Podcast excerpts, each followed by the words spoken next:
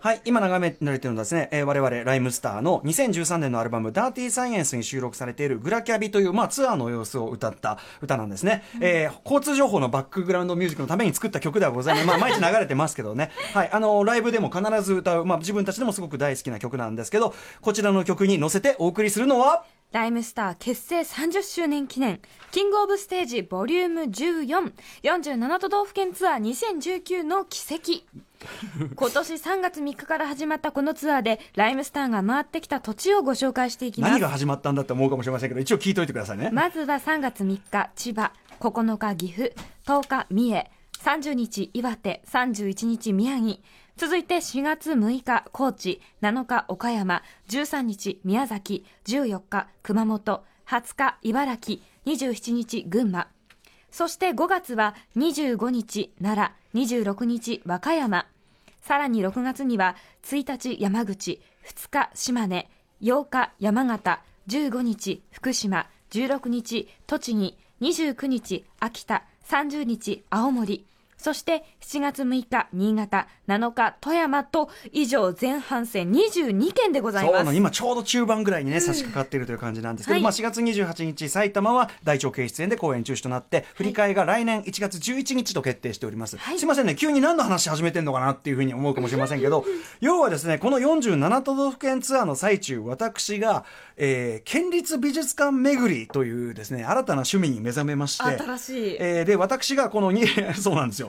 22件の中で、まあ途中なんですよ。け結構気づくのが遅くて、最初、ねはいそう、あの、2日目のリハーサル前に、お、時間があるなと思って、昔は酒飲んでくれて終わってたんですけど、お映画とか行けんじゃん。最初映画行ってたわけですよ。よく考えたら映画なんか東京で行けんだろうと思って。確かにね。その場でしか行けないものなにっていうところで、県立美術館、えー和歌山から行き始めたんですね。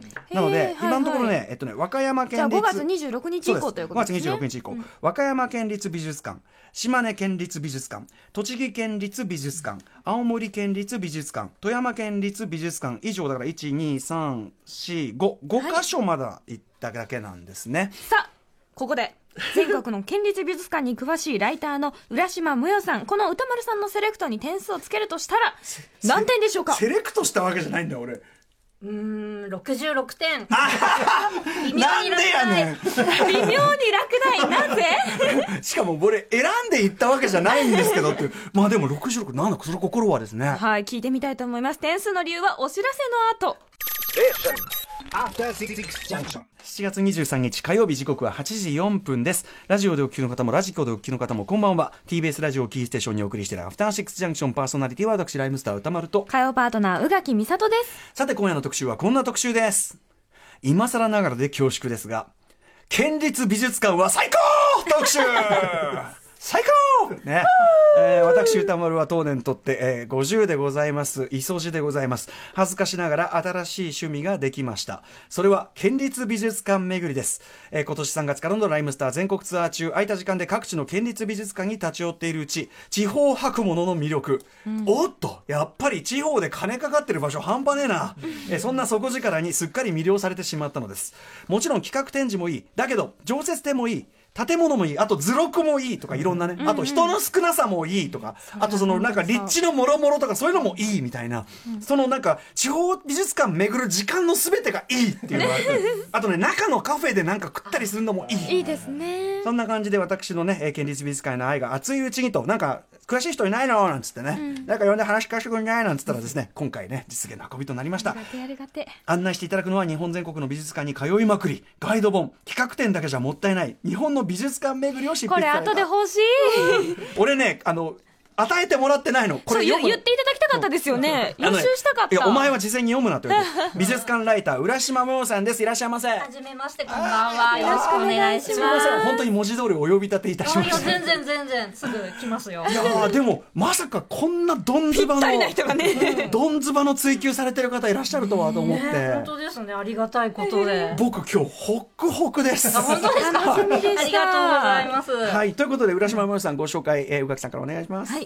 浦島さんは国内外の様々な美術館やギャラリーを訪ね歩くフリーライター。主な著書に企画展だけじゃもったいない日本の美術館巡り、東京の小さな美術館巡りなどがありウェブや雑誌など幅広いメディアで活躍されています。まあそういうことです。はい、よろしくお願いします。ということで、まあ、この番組でもちょいちょいその都内のね、美術展とかそういうのは、まあ、都内に限らないか、えっ、と紹介することが多くて、もともと僕ももちろんね、あの宇垣さんもそうだけど、はい。まあ美術館行ったりする俺でもやっぱこの番組始めていよいよいろんなとこ回る喜びに目覚めてというのもあって、はい、だでカルチャー目が開いちゃったってところあるんですけど、ということで浦島さんにぜひ伺いたいんですけど、えっ、とまずご自身がそういう全国の美術館巡りされ始めたっていうのは何かきっかけあったんですか？あやっぱりもともとやっぱり私がの原点は神奈川県立近代美術館っていうのがうんうん家の近所にあったので、ええ。親のに連れてかれてっていうのが最初で、それからこう美術っていいなっていう感じでやってまいりまして、まあで大人になっていろいろなところにあのライターになって特に、うん。あの取材に行ってから、はい。あの空いて時間本当歌丸さんみたいに美術館に行こうとか、ええ。そういうのが一番多いですね。うん。でそれからじゃあ行ってない美術館に行かなきゃっていう気持ちに変わってきて、今度は美術館が もももなんだろう目的に？目的になって、うんうんうん。次に美味しい酒なんか酒場はどこかなみたいなだんだんだいぶ逆転してきた。なるほど、はい。そのだから最初はもちろん美術そのものにも興味があっうんそうですて、ね。っていうのが当然そうなんだけど、はい。あのそのうちにそういうなんていうの旅としてっていうかその美術館そのものそうですね。の魅力に目覚められたとはい。うことですかね。で、えーちょっとまず浦島さんに基本的なところを伺いたいんですけど、そもそも県立美術館とは何かという、こういうところから伺っていきたい。県立美術館とは、うんですがすごい本当そもそもですね、はい、成り立ちとかあるんですか？まあ、あの後であの説明しますが、うん。そんなに実は古くないんですよ。あの一番新しいのは1951年。ささっき言ってた神奈川県立近代美術館っていうのが一番古いんですね。あそう術館で。で一番新しいのが、まあ、大分県立美術館が2015年でこの間あさっき言ってた富山県立美術館、あれあの移転リニューアルなんで、うん。はい。正式なあれじゃないんであれが2017年かな、うんうんうんそんなんで70年ぐらいのスパンしかなくて。えー、そうなんですか。はい。もっと古くいっぱいあるんだと思ってました。51ということはまあ戦後ということですよね。ねということは戦前はなぜ逆になかったんですか？まあ国立美術館より実は県立美術館の神奈川県立美術館の方が早くできたんですよね。っていうのはその今松方コレクション展っていうのをあの西美西洋美術館でやってるんですけど、あれもその戦争で松方さんが集めてたものが、はい。あのヨーロッパに留め置かれてて、うんそれ返すからお前ら美術館作れよってフランスに言われてあの上野に美術館を作ったっていう経緯があって、はい。そういうそのそのなんだ日本との国家として美術館を作ろうっていうのが、その戦前まではそんなになかった。あそうそもそもそうなんですね。だったんもちろん収蔵品、まあ、もちろんその日本が持っているさまざまなものもあるけども、それを一般に公開してアーカイブ化してみたいな、うん。そういう発想は戦前はあんまなかった。そうですね。おお金持ちが大原さんっていうお金持ちが岡山に住んでて、あの自分たちがこう岡山の人たちにもっといいものを見てもらいたいっていうお金持ちがこのいろいろ買い集めてっていうプライベートミュージアムっていうのはできてたんですけれども、えっとこ国立公立としてはあんまりまだそこまではなかった。そうなんですね、まあ今でもねやっぱりそのもともとお金持ちが所蔵してたものを、まああの寄贈もあるし、うん。まあそれこそあの根津美術館でもなんでもいいけど、はい。はいねそういうものもいっぱいありますもんね。うん。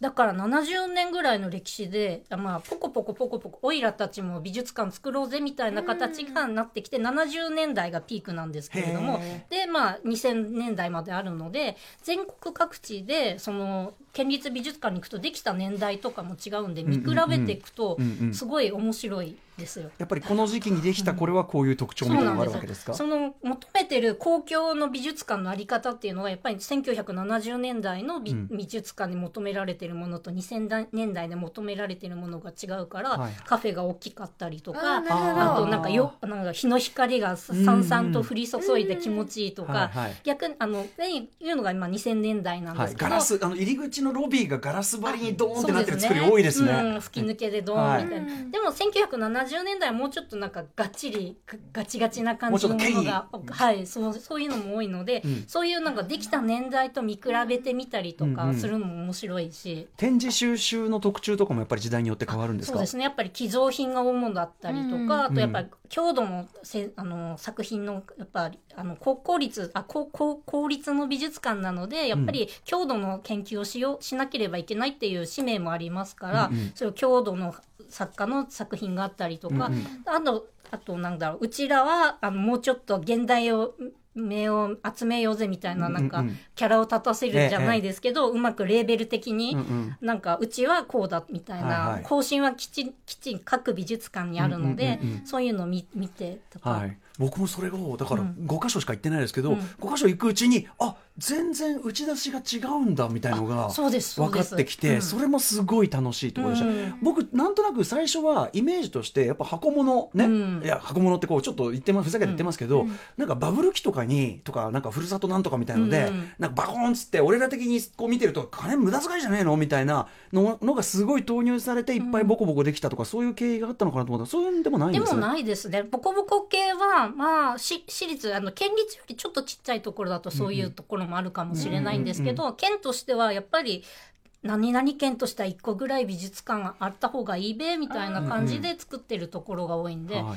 あの別に作れって決まりではないんで、まだないところもあったり。あないとこもあるね。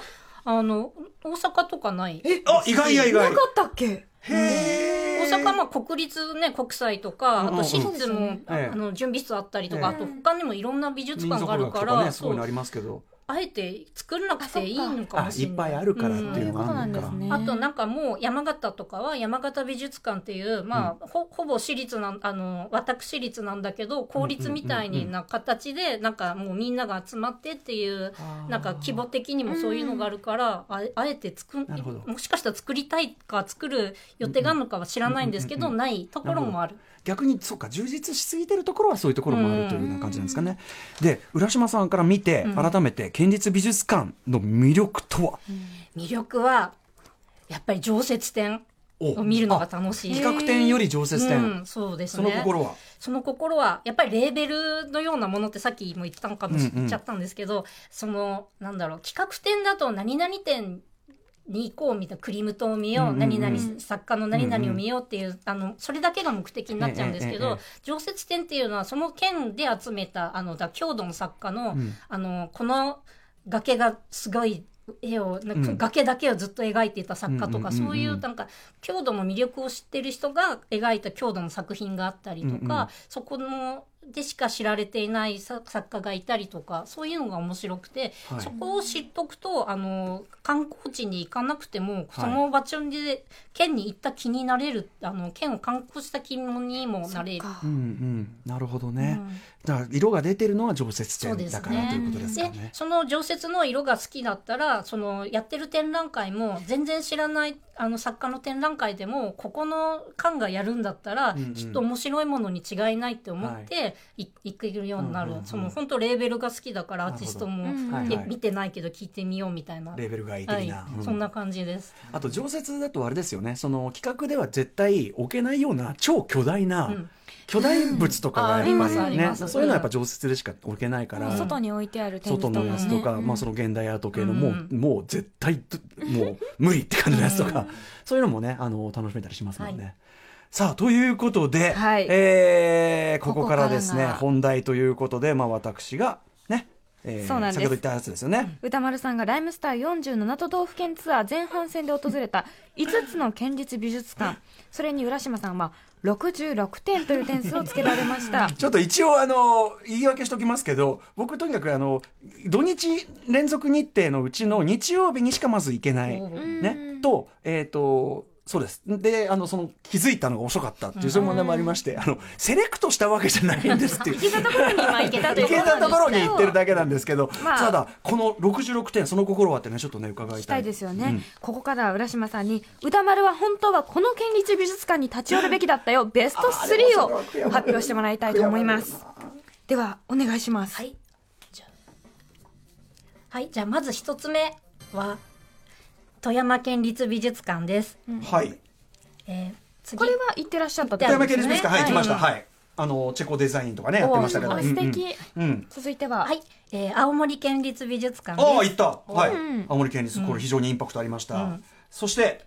三つ目、熊本県立美術館です。熊本。ほうこれには行っていない熊本行ってないですね。はい、さあということでそれぞれじゃあ解説していただきましょうか、まずえっ、とじゃあ富山県県立美術立美術館。うん。まあ、あの、そうですね。2017年にリニューアルオープンして、まあ、移転して、すごいピカピカの美術館で、これは行かれたということで、うん。33点。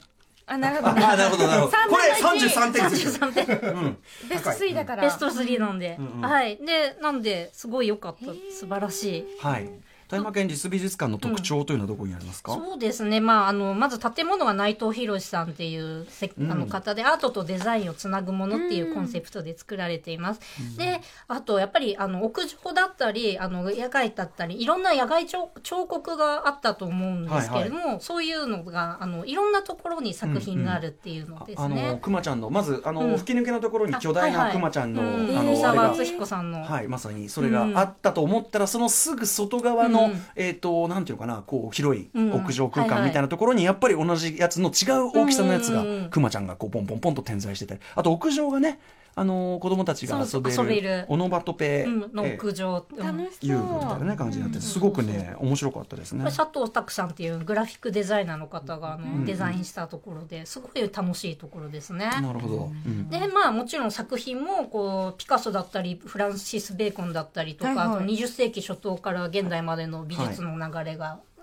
たどれる収蔵品とあとポスターのコレクションがすごいんですね。ポスターそうでした。うん、あとあとシュルレアリスムのえっと竹口修造さんっていう方がいるんですけど、その人のあの書書簡だったりとか、すコレクションがあってそれもなかなかいい。うんうんあとそのポスターとあと、僕ちょっとそのこの間話し忘れちゃったの椅子もすごいんですよね。すごいですね。あの埼玉もすごかったと思うんですけど、富山はいもなかなかすごい椅子が楽しいところです。えー、いいな椅子ずらっとあってでいくつかは結構あの座れるんです。あら。実際に的なところもあったりとか、やっぱこれまさに色を出そうとしてるのそうですね。うん。って感じですかね。あと立地もね、あの公園のあのところの前になって、あのそうそうそう。はい。世界で一番美しいスターバックスあはい。の近くにあったりなんかして、そう浸水公園の近くのね、あれは。これはじゃあその浦島さんから見ても富山県美術館、今やっぱり抑えておくべき押さえときましょう。抑えました、はい。抑えましたね。皆さんもね富山行かれたらぜひ行ってみてください、そして、はい。あ青森県立美術館。青森県立美術館はまああの三代丸山遺跡のお隣。そうなんです、これさこれ三丸とこっちもありますから、えー。セットですから。三内丸山遺跡にも行ってらっしゃったんですね。もうあの同じね公園内にあるんですね。なるほどなるほど。近くなんそうだ隣でも隣だよって言うとあ隣なんだって行くと結構ねおやおやおやっていうその意外とある。うん。あのしかも青森県立美術館がちょっとその遺跡側から回るとうん。入り口がめっちゃ入りなんていうのなんです遠回りなんですよね。俺結構炎天下で若干死ぬかと思いました。ね徒歩10分って書いてありますけどね。特徴は青森県特徴はまあ本当にまず白い外壁ん。で、えっとなんだろうちょっと低めのジャギジャギした建物のあの外観なんですけど、うん。これはその遺跡の発掘現場トレンチっていうんですけど、うん。そのあのだだんだんにこう削っていきますよね、はいはい。それをイメージした外観のうんうん青木淳さんのさ、ん。た建物なんですけど、はいですね。あと、まあ、県内、やっぱ青森県だっていうんで、あうん。青森っていろんなアーティストがいて、まあ、はい。一番有名なのは、あの、現在有名なのは青森は、あの、奈良義友さんって奈良方で、まあその青森犬、青森県、うん。あの、っていう、あの、土に埋まったでかい犬の作品。可愛いね像ですねがね。あと、昔、ちょっと前だと、あの、宗像志功さんっていう版画家の方だったり、あと、ウルトラマンシリーズの、えっと、はい。原画を描かれた成田徹さんっていう方もいて、はいそういう、その、青森の、青森とはっていうのを、そこで、あの、じっくり見れるっていうのもいいですね。あの寺山修司さんのなんかポスター展示があったりますね。だから青森ってすごいアート圏なんだっていうか、ん。そうなんですよ。へそこが僕びっくりしたあたりですね、やっぱりその収蔵品とかもそういう特徴があるそうですね。感じですか、青森を意識したものっていうが多いですね。あとなんか建物の構造自体もすごい変わってましたね。そうですね。あと、土、土、あの、叩きをイメージして、土の、あの、空間があったりするんですよ叩きをイメージしている。うんなるほど。はそのシャガールの大きな、えっ、と、カーテンのところがあるんですけど、アレコルーム。あ。あるはいあれあれこうというあそこもすごい、あの、つ地面っていうか土なんですよ。それはその、あの、青森とかそういう昔の建物の叩きをイメージあして、そういうことなんですね。本当はあのその美術館ってやっぱ土とかあると湿気とかの問題で本当ですね。なかなかそういう、あのそういう持ち込めなかったりするんですけれども、青森はあえてそれにチャレンジして。そうだから美術館の建物そのものがチャレンジングというか。うん。私美術館の建物見るの大好きなんですよね、うんうんうんうんいやだとしたら相当いいと思いますよ行ってみたい。僕はやっぱりこの青森県立美術館やっぱり伺って、うんすごいインパクトがありましたね。ですよね。はい、あの最高でした。んということで、えーベスト3のうち、えーもう一個ははい青森県美術美術館でございました。そしてもう一個、これ私行けてない。熊本県立美術館。はい、私私が大好きなだけなんですけど、はい熊本県立美術館は1976年にできた、うんまあその今の2つは2017年と2006年なんでかなり先進的っていうか今時美術館なんですけど、熊本県立美術館はかなりこうオールドスタイルな、クラシックながっちりした感じの、えっと、前川邦夫さんっていう方、えっとね、ル・コルビュジエの弟子で上野の東京文化会館あの西洋美術館の向かいにあるものを建てた人なんですけど、その人の、えっと、赤いレンガがの建物を結構作るんですけど、ええ。そのあの建物がすごいかっこいいところで、であの熊本なんであのほ熊本城とか熊本藩を治めてた細川さんのはい。お宝、細川家のお宝っていうのがあの飾ってる別館もあるんですよ。うんうんうん。それがすごいいいあの所蔵品も割とじゃあオールドスクールな。そうですね。オーラダスタイルな。うん。あとはあの熊本ならではの浜田知明さんとかそういう方の作品とかもあったり、うん。なかなかいいですよ。割と僕ね、あのどうしてもこうモダンアート系の方に惹かれていっちゃいがちなんですけど、やっぱりそういうなんていうんですかね、まあオールドスクールのと言いましょうか、う。ん美術というそういうのの良さもあるわけですよありますね。。なんかじゅとにかく重厚で。なんか圧迫感があるんで、ー。まあ、これはこれでいいあのいいかなっていう、なんかいろんな美術館がこの頃出てきたから、あえてこういうクラシカルなものもの良さがかえって際立ってきてる感じが、うんフレッシュって感じがあるんですかね。うん。さらに浦島さんから注意もあるという注意。注意。注意。実は実はああそうあのーなんで県立なだけなんですか？いやこれは違うんです。そっかここれはですね、あるで。いやいやそうそうなんです。あの言い訳させていただきましょう。あくまで 便宜上県立と言うとるだけでございまして、まあ例えばあの。わかりません横浜市立美術館とかね、あの市立であっても立派なところあるのはもちろん存じ上げてますし、むしろ浦島さんにあんたねここは県もいいけどここだったら市行っときなはれ。ここをぜひ。ああ名古屋。名古屋？名古屋は県もおすすめだし市もおすすめだし。へえへえあのそれぞれに色の違いがあるんですか？ありますね。なまず名古屋県立の方は。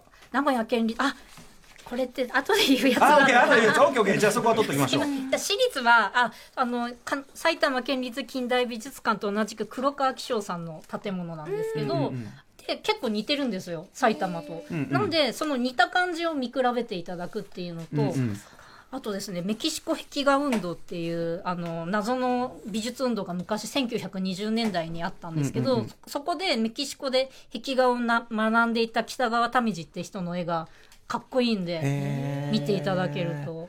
やっぱり、えっと、県立と違って、その私立一律とか、私立、うん。私立美術館それぞれの良さそれぞれちょっと大雑把に色とかあるんですか？違いっていうか。そうですね、まあ、私立って言ったら、まあ、よりロローカルに深くなっているっていうのもあるし、あとプライベート私立はよりその作った人の趣味が出るんで、うんうんうん。よりコアコア気味な感じに、うん。それこそ根津美術館だったらええ。古美術や、古美術や、うんうんうん。でも多分そのこ公立美術館になるとそこまで趣味に避けないから、確かにきちんと平等平等もあるから確かに。なんでそういうなんだあの私立私立だったらコアコア度を見極めて、うんで私立えっとだったらもうちょっとロローカルな、なうんうんうん。なんだろうこだわりを根付いたものっていうのが。なるほどねそれこそあの県立以上に攻めた展示がある場合もあるってことなんですね。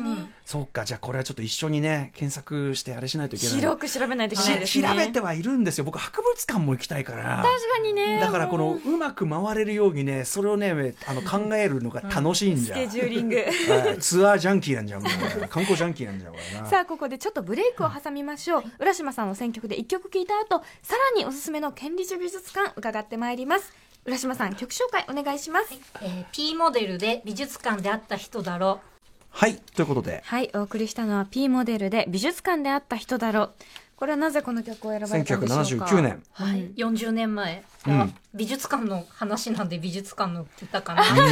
うん。まんまでございました、はいまんまでございましたね。でもこれ P モデルメジャーデビュー曲なんですね。そうなんですね。知らなかったはい。えー、といったあたりで、えー本日は日本各地の美術館に詳しいライターの浦島もよさんに県立美術館まあ県立およびねまあ、各地の美術館魅力について、えーお話を伺っております、ということで後編参りましょう。ライムスター全国ツアー後半戦で歌丸が行くべき県立美術館ベスト5ワクワクするーうわーい。さあということでああもうこうやめてください。むかああダメダメ。これはダメ。あの 気になってライムスターのね昔の曲。これダメ気になって喋れない。はい、えー、ということでライムスター全国ツアー後半戦でございます、えー、これから近いところでは今週末7月27日が佐賀28日が鹿児島。その後8月3日愛媛8月4日広島。9月28日鳥取。9月29日香川と続いていきますといったあたりでこれから行けるおすすめ現実美術館を顔が緩んでる教えていただこうかと思います。はい、浦島さん、ライムスター全国ツアー後半戦で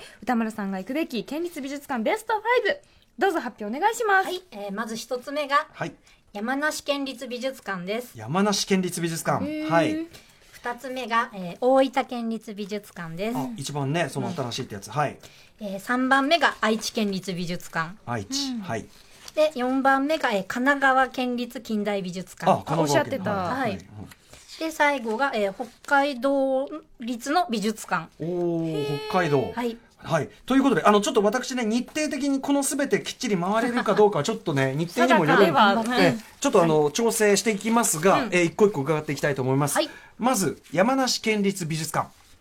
山梨県立美術館はさっき言ってた前川国夫の建物うんうん。これなんで、ドスンとしたやつ。ドスンとしたやつなんで、まあ、あの熊本と,、えー、と2年ぐらいしか違わないので開館時期が、うん。なのでまあ行ってくれっていうあのこれをここに行ってあの熊本のリベンジをぜひ。あ確かに確かに。っていう。のとあとここはですねミレーの美術館として知られておりまして、えっとミレーのいいなえああのなんだあれ種まく人っていうのが一番有名なんですけれども、うん多分あのツアーの日はあの海外に今貸し出されててないっぽい出たこのパターン。あ出ました。ー、。ナインかーいってやつですね。うんうん。なるほどね貸し出し中。残念ながら。まあ逆もありますからね、あのうんさっきのあのあのシャガールもねあのそうそうフィラデルフィアから来てくれてまねした来てくれてるのももありますからあそのでもその代わりあのこのミレミレーの美術館だってことでは他のいろんなミレー作品をあのいっぱい集めててミレーだけの館み、あのやミレー館みたいなのも作っているので、まあ行けばそのミレーの良さがわかるっていう。なるほど。感じですね。な。るほど。はい。ということで、はい。山梨県立美術館あのあれですねやっぱりねあの美術館の建物もオールドスクールならね、えー所蔵品もやっぱりねね。表してますね、うん。はい。でもこういう時じゃないと俺とかはやっぱミレーまとめて見るとかそんな機会ないので,、そうですね。うん、すごい楽しみですね。いろんな作家をあの同じ作家の作品をいっぱいいっぺんに見るっていうのもなかなか、うんそうなんですよあなんかようやく分かってきたみたいな、しかも東京でミレー店とかやったらですよ、うん。どんな騒ぎになるってことじゃないですか。大変なことにいいよ。うん。だからそれがまたねいいんですよね、これまた立地も良さそうだな。にお庭のなんか動画そうですね。そしてコレクション店一般510円そう、あの、安くない？ですね。安い県です立美術館って、そう。本当安いですよね。ただ同然とはこのことですよ。そうなんですよ。うん。いいや、どっちも見ちゃおうと思って。そうそうそうそうそう全部見ちゃうんですよね。超最高。超最高です、はい。実質ただ。はい、ということで山梨県立美術館ご紹介いただきました、続きましてで大分県立美術館ですね、はい。えっとまあ、さっき言ったように2015年にできた新しい、まだ4年目かの美術館なので、はい。あの今まこんな美術館がいいなっていう、うんうん。みんなの気持ちがあのギュッと集まった理想の美術館になっててへとにかく明るいっていうのかしカフェも素敵だし、うん。図書室もあるし、ん。であのお土産のショップもオリジナルグッズが可愛かったりああ、するしそういうのいい。最グッズ。ものもの最高。あテンション上がりますよね。テーマパークみたいです。本当、ああ大分だって感じの。えー、いいないいないいな、えっ、とこれしかも、えっと、デザインされてるのは？あそうです。た設計バンシゲルさんってあの、ポンピドゥの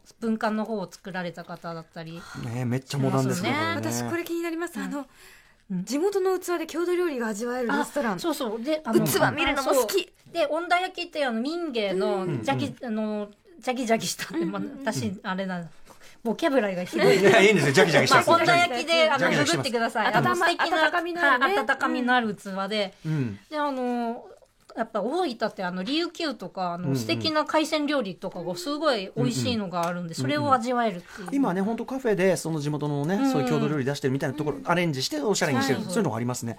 であの所蔵品というかその展示はどんな感じなんですか？あしょとそうですね。あの常設展はやっぱり大分のならではの方とかものものですね。田野村筑前だったりとかあともいつも出てるとは限らないんですけど、うんうん。大分ってあの赤瀬川源平さんとかあの結構いろんなわ方もいらっしゃるしあと大友宗麟とかの影響でキリスト教のものだったりもあるのでいろんなあとそうです神仏集合の土地も大分だったりするんで、あーとにかくいろんな要素が混じった。現代アートもあれば、はい。まあ割とこうそれこそ古代的なぐらいのものだったりする。幅広いんですね幅広く用意してますえね楽しそう。ねもう建物行くだけでもあれでしょうしね、うん。そしてなんとコレクション店一般300円企画店別ですが。素晴らしい300円。ダータですよダータこほんなもんは。ぼただ。うん。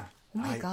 はい、ということで大分県立美術館、まあ、まさにニュースクール中のニュースクールご紹介いただきました、さあどんどん行きましょう。そし続いて。て。愛知県立美術館。愛知県美術館か。はい、うんうん。です、まあ、これ、えっと、栄の駅前にオアシス21っていうのがあるんですけど、ええその近くに愛知県立県立文文化センターっていうのがあって、そこのあ芸術文化センターだ、んうん。そこのビル12階ぐらいかな、多分一番にあるんですよ。であの結構外れにあることね多いのに、ど真ん中ど真ん中にあるんで、超駅近ですね。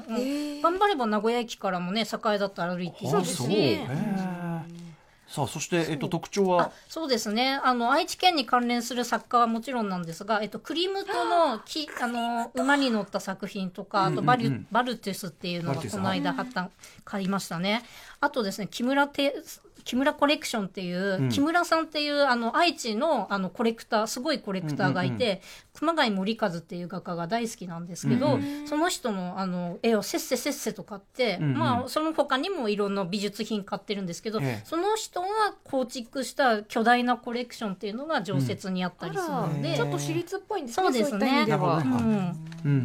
そういうのもあります。うん、うん、まあとにかくアクセス抜群ですからね。まあ行きやすいですうんねこれ日程さえあればもう確実に行ける。で、なおかつその名古名古屋市立もいいってう、いうん。あそうですね。名古屋市立は伏見っていう境の隣にあるところなんで、うんうん歩いて行けるんで、あらうんうん。あの見比べるのも全然できます。ですね。ちなみに私立の方はどんな雰囲気なんですか、私立の方はまあ黒川紀章設計のやつで、うん。あとそうですねあとモディリアーニとかもあああったりあとフリーダ・カールも何点かあって、結構いろいろ。非常にいいですね。こちら名古屋。500円でございます、はいさあそして、えー続いて神奈川県立近代美術館。はい、まあ私がさっき言ったところなんですけど、神奈川県立近代美術館はまあ一番日本初の公立近代美術館、うん。でねでえっ、とですねそれは最初鎌倉にあったんですけど今2003年に移転してえっ、とは葉山館っていうあの、海のそばの石あのかいところに移動しまし葉てそうですね。でえっ、とですね鎌倉の最初にあった本館の横に別館っていうのがあるんですけどそこは残ってるんで今葉山館と,、えっと鎌倉別館っていう2館あるんですね。はい。でもともとあったそのほ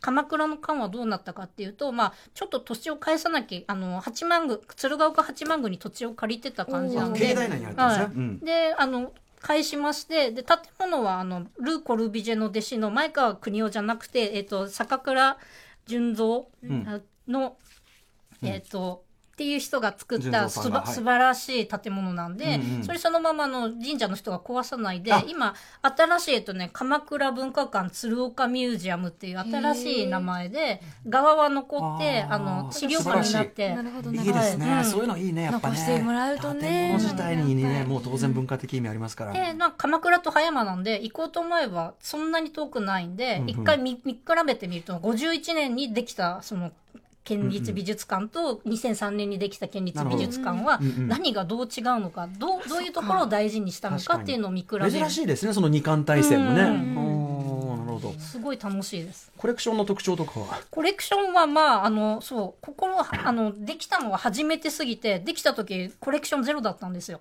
あやるぞってやるぞってやるぞって気持ちだけがあって。でとりあえず借り借りてきてやって、でなんかいろんな寄付とかあの買ったりとかで今はもう1万3000点とかになっててでまあもちろん神奈川県ゆかりのものもあるんですけど、うん。えっと松本俊介の絵とかなんだろう結構こう近代日本の近代の絵とかも多かったりとかね。うん、やっぱ歴史があるだけあって、うん。やっぱそこは厚みもあると、はい。ええ。あとやっぱりあのレストランなんかもいい。あそうだ海がねいいんですよだって葉山じゃねそんな、ねなんか一流レストランじゃなくて海見ながらみたいなことでしょ？うん。結構そう並んじゃう時もあるですね、土日は。楽しみに行くのもいいですね、地元食材ふんだんに、うんえーただ問題は神奈川県は多分止まるってことはないと思います。5億パーセント止まるってことはだから普段、要するにこれ普段行けってことね。要まあそうですね。行ける場所ではありますからね、平日いいですおすすめです、また横須賀美術館とかもあるし、ん。神奈川、見逃せねえな、おい、見逃せねえな、おい。お宝だらけだな、おい、周りな。だんだんい、ど、なんか、ど、土器が含まれてる。ちょっと変な感じになってきた。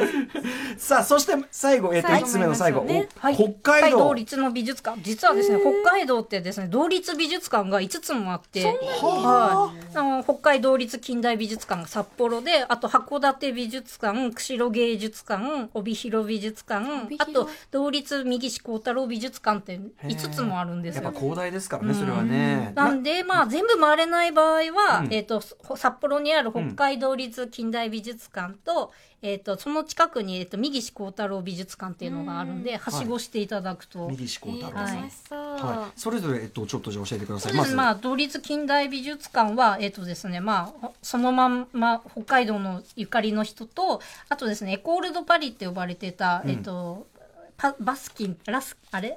ジュール・バスキンとか、そういう方、えっ、と、んの画家の絵とか、ガラスの作品とかが多かったりします。要。はパリで活動していた、うん。えーまあ、が異国の芸術家たち。人たちですね。うん。ガレ。あれ、そうですね、うん。ガレとか、そういう昔の、あの、1900に、あれ、1900年、うん。あれ、19世紀末からうんうんうんうん。19、現代ぐらいまでのガラスの作品が多い。いいですね。なるほどねなんかこの建物もねやっぱりうん。素敵ですね、これやっぱねあの日が差す系ですよ、うんうん白くて日が差す系のね。おしゃれ系でございます、そしてその近くに、あえっと右志幸太郎さん。右志幸太郎さん。これ右志幸太郎さんってこれどういうあれですあか、えーとですね、この人、20世紀、あれ？そあ、うん。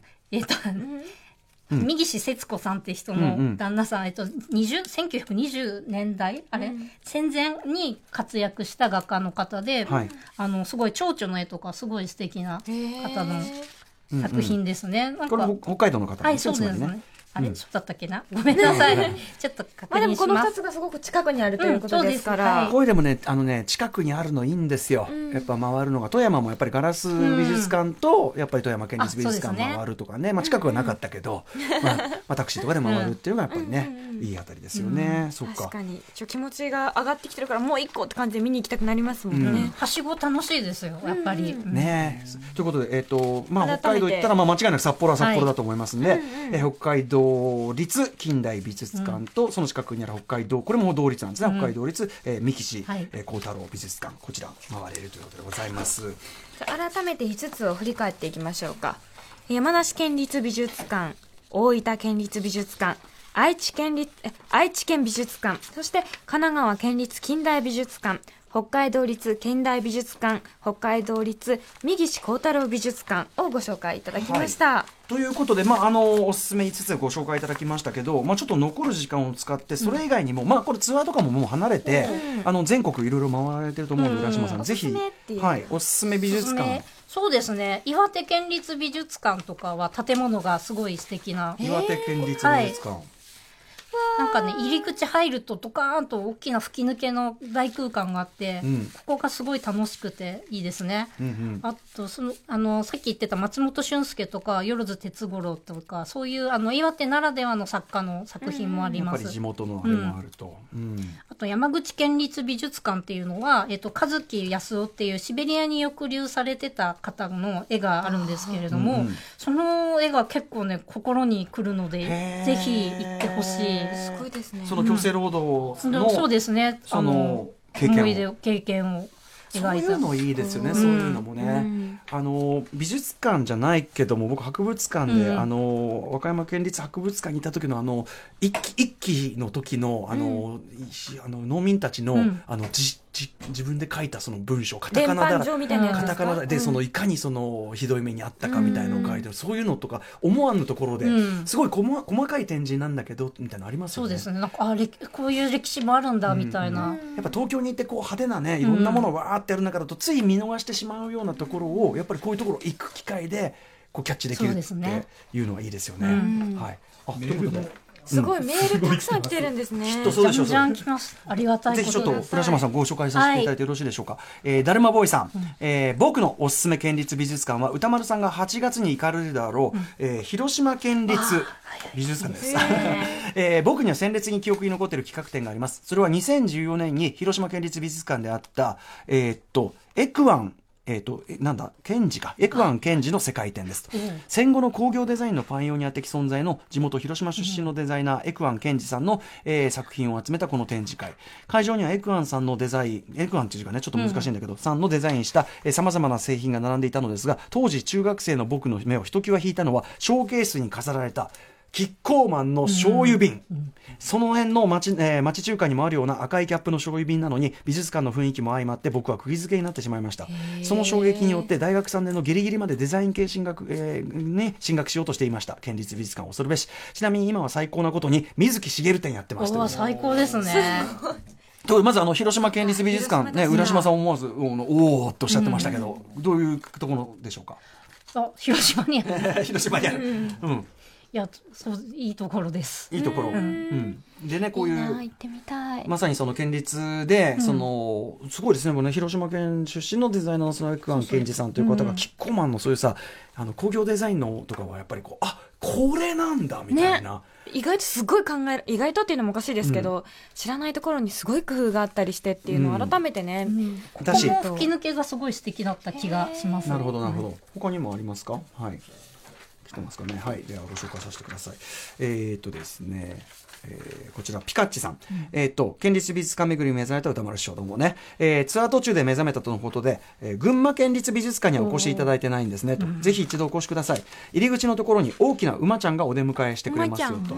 えーちなみに館林と高崎の2カ所に県立美2カ所に県立美術館はありますが、馬ちゃんがいるのは高崎の方ですのでお間違いないよということでございます、えー歌丸師匠のことですから2カ所も巡られますよねというね。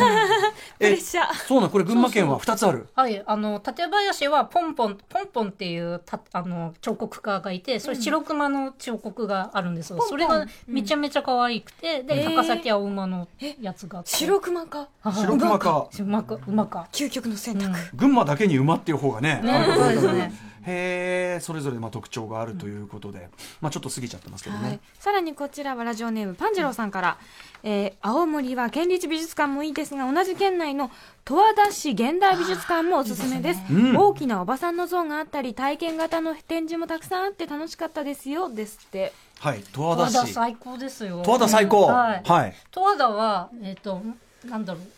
いろんなさあのか23個かな？あの、お部屋があってその部屋ごとに現代美術の作家が1個ずつ作品があるので、うんうん。っていう一個一個見ていくタイプの建物あの美術館です。なるほど。ん。十和田十和田市。現代。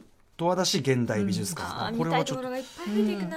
あとですね、えっと、ラジオネームプラレールさん、これ都立県立、えっと、近代美術館に行くならば、もうまあ僕行きましたけど、美術館の向かいにあるカナルパーク、ね、えっと、これなんていうの？と、と、ふ、不願？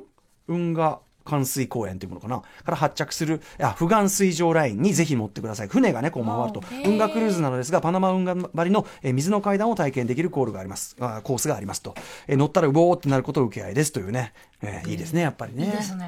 こういうやっぱり観光ジャンキー的な。やっぱ皆さんいっぱいたまらんたまらんぞこれ。葛飾区桑のぼさんから、ん。砂打ちコレクションをし収蔵している宮城県美術館に言及してほしいです、150点近くを収蔵ですから。宮城県立美術館。はい。角内さんっていうあの、エッセイストの方がいて、えっと、その人の、えっと、すごい結構集めてたんですけどコレクションがあるんですよね、宮城は、うんすごい素敵なところです。やっぱりこれなんだなでも結論あもう一個ぐらいある、はい。はいもう一つぐらいいきましょうか。じゃあね、えー、紙パンツドキドキさんと、えっと今後のライムスターライブで訪れる美術館を調べたのですが、えー滋賀県の滋賀県立近代美術館は長期休館中でした、あれやんだ残念。いいとこですか？やっぱこちらも、いいとこですね、そこで滋賀に他にないか調べたところ佐川美術館という場所を発見。すごいいいですよ、うん。さすが、えー、琵琶湖のほとりにあり、まるで水に浮いてるかのような佇まい、えー水庭があるなど、えーっと美術館の外観に注目しそうですが所蔵品も国内最高峰の美術品が揃っているそうです。ライブスターライライブスターライブ前に行ってみたいと思います。佐川美術館。私すごい好きで、ん。本の表紙にしたんですよ。ああそうなんだ。えー、そんなへへえその水の上に浮いているようなという。そうなんですよ。こう、あの、水庭がありましてね、すごい素敵な、うんうん。私、本当あれですね、ボキャブラリーがないんですごいばっかりですね。うん、じゃあすごいしかすごいんないですよ。ねだってすごいんだすごいもんすごいんだからしょうがないよ死がねへえ。なんか。たまらんなたまらんですよ。いやもうほんとたくさんあるな。まあ、結論から言うと、ん。どこも最高ってことですね。ですね。やっぱりやっぱさ旅体験込みだから、うんそのなんていうのかなそれほど本来のお目当ての雰囲気じゃなかったとしても、うん。それトータルでその場所の空気とか、うん食べたものとか、うん。暑かったな寒かったなとか、うん。ねあの途中行ったうんちゃんがこんなこと言ってたなとか、そういうの込みで本当もうなんていうかかけがえなくなるじゃないですか。ねなんかそういうやっぱ旅体験としての、ね、そうですね。うん、っていうことがありますかね、しかしちょっと浦島さん回られてますね。さすがですね。ね全部に対してあいいよねってお答えするってすごいなと思う。頑張ってます。ちょっとね、まだまだちょっと日本にはですね、まあ私がまだね、未た未開拓の,、あの美術館あると思いますんで、またちょっとこれツアー進んでいろいろ、えー行ったはい。後にまたちょっと浦島さんね反省会を。反省会。66点いただきましたんでね。はい。えーでもまあみんな、みんな違ってみんないい、こういう結論でよろしいでしょうか？よろしいです。全部素敵 はい。